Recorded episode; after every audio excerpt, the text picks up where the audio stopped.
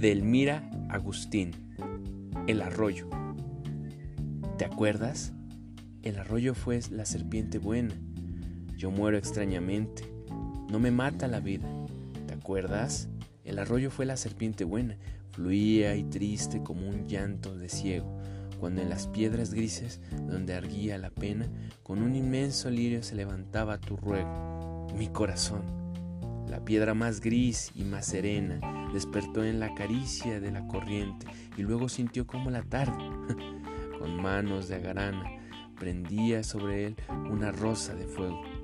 Y mientras la serpiente del arroyo blandía, el veneno dividido de la melancolía tocada de crepúsculo me abrumó tu cabeza.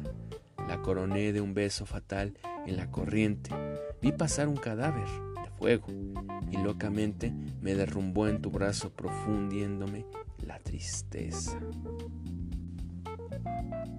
Delmira Agustín pertenece junto a Leopoldo Lumnes y a Rubén Darío a la generación de 1900 y al grupo poético de Río de Plata, poeta modernista de imágenes cargadas de sensualidad, de clara influencia y simbolismo francés.